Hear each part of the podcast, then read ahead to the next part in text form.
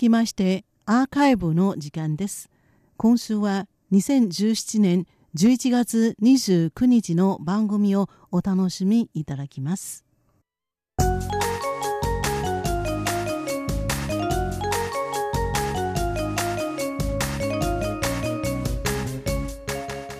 リスナーの皆様ようこそティールームへの時間です。この時間では台湾の今に関するさまざまな話題を取り上げてご紹介してまいります。このコーナー担当は駒田です。日本の漫画アニメゲームは台湾で非常に高い人気があります。台湾で日本語を学ぶ若い世代に話を聞きますとその多くがこうした日本のサブカルチャーをきっかけに日本文化に興味を持ち日本語の勉強を始めたと答えます。日本は現在東京オリンピック・パラリンピックが行われる2020年までに延べ4000万人の訪日外国人誘致を目指しインバウンド観光市場に力を入れています。そしてそれは大都市ばかりではありません。この度山陰地方の鳥取県が台北市内で若者に人気の漫画を切り口にした情報発信イベントニーハオ漫画王国鳥取 in 台北を開催しました。2日間2カ所にわたり行われたイベントにはゲスト講師として鳥取県米子市出身のイラストレーターで育成シミュレーションゲームの草分けといえるプリンセスメーカーの生みの親米子ガイナックス代表取締役の赤井高美さんが出席。台湾の若者と交流をしたんです。本日のようこそティールームへでは特別編といたしまして11月24日に台北市の台北上司鍵大学で行われた文化交流イベントニーハオ漫画王国鳥取 in 台北についてご紹介したいと思います。イベントではまず鳥取県観光交流局漫画王国の江原治官房長から鳥取県の PR が行われました。赤井高美さんがデザインしたという鳥取県のアニメ漫画ゲームなどのイベントのキャラクターリトットちゃんも登場しました。鳥取県は今漫画王国として国の内外に鳥取県の魅力を発信しているところです。台湾の皆さんにも鳥取県のことをよく知っていただきたいと思ってこの度、ニーハオ漫画王国鳥取 in 台北という企画を実施させていただくことになりました。江原官房長からは、鳥取県の場所、なぜ鳥取県が漫画王国と呼ばれているのか、そして自然が豊かな環境、観光スポット、アクセスの説明などがありました。江原官房長によりますと、鳥取県は「ゲゲゲの鬼太郎」などで知られる故水木しげる先生「遥かな町へ」「孤独のグルメ」などで知られる故谷口二郎先生。そして名探偵コナンで知られる青山豪昌先生をはじめとする多数の漫画家を輩出しておりこうした漫画を使った観光振興を行っているということです。空港の愛称も東部の鳥取市の鳥取空港の名前が鳥取砂丘湖南空港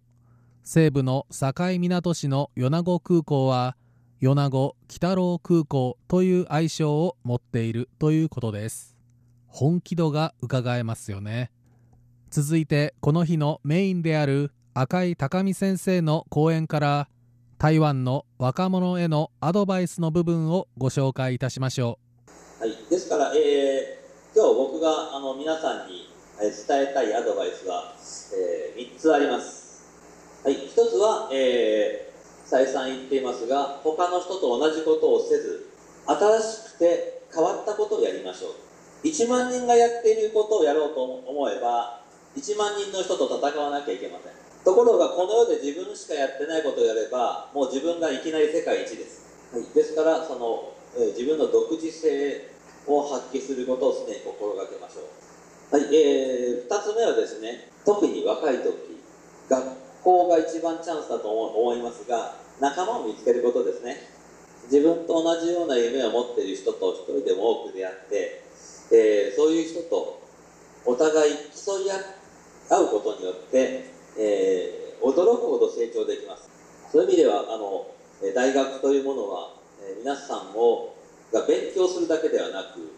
えー、一生の仲間と知り合うことができる非常に、えー、貴重な場です。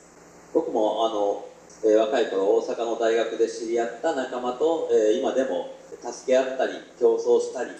時には喧嘩をしたりしながらずっと付き合いが続いています。そして3つ目は、えー、一言で言えば故郷ふるさとですね、えー、ふるさとというのは、えー、土地であったりあるいは自分の家庭とか家族かもしれません。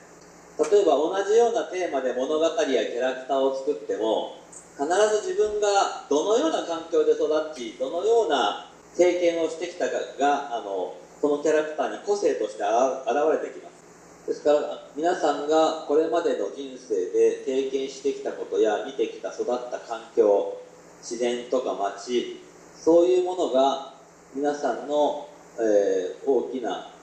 個性の裏付けになります。そうです。まあこれは我々はよく引き出しという言葉を使います。ヒットしたアニメや映画のことはおそらく同じ世代の人はみんな知ってます。でも生まれ育った環境とか経験というのは自分しか持っていない、えー、大事なネタですね。で皆さんの、えー、中にもおそらく心の中の引き出しを探せば、えー、素晴らしい個性のネタが眠ってるはずです。それを、えー、大事にして磨くことですね。講演後台湾国際放送は赤井先生にお話を伺いました。赤井先生には台湾の若者たちの日本文化の需要度の高さについてまた鳥取の魅力について伺いました。まず僕らの作ったものが台湾の人にあの楽しんでもらえてることはそれはもう無条件に嬉しいことです。であとはもっと台湾側の方から新しいクリエイターとか作品が生まれてきて台湾発で日本でもヒットするような作品が出てくるっていうことが僕は見てみたいなと思ってます。以前はあのチェンウェイさんという漫画家さんが日本の漫画界にすごく影響を及ぼしましたけどあの必ずそういう素晴らしいクリエイターが出てくると思いますので楽しみにしてます。あ、鳥取の魅力、えー、鳥取の魅力というのはですね、その、確かに官房長が言われたように、この、自然が豊かということもありますが、それと同時に、えー、神話の舞台、鳥取島根というこの両県というのは、えー、日本で最も古い神話、ファンタジーの国ですから、住んでる人たちが非常にあの、空想や妄想をする、えー、度合いが高いと思うんですね。そういう意味では、その、自然豊かこう、夢のある地域だと思います。僕はそうだと思います。水木先生のような方が出てくるのはそこだと思います。はい。赤井先生の講演後にはプリンセスメーカーのファン20年以上という台湾の女性に赤井先生の講演を生で聞けた感想について聞きました我觉得收获良多，因为现在年纪有点大。日本以前就是很喜欢画画的人，但是年纪越大，この女性は、はい、とても実りのあるものでした。私はかつて絵を描くのがとても好きでした。年齢を重ねるごとにその夢を叶えることは難しくなってはいますが今日先生から創作や夢を実現するための考え方を伺うことができいろいろなことを学べました。一番大切なことは初心を忘れてはいけないということですね。このように話してくれました。この女性ファンはこれまで鳥取県に行ったことはないが鳥取県で開催されている漫画王国鳥取国際漫画コンテストへ応募しようかと思ったことはあった。これまではいろいろな理由をつけて出品をためらっていたが今日の赤井先生の講演を聞いてチャレンジしてみようと思ったと話してくれました。漫画アニメが好きな台湾の若者たちにとって貴重なイベントとなったようですね。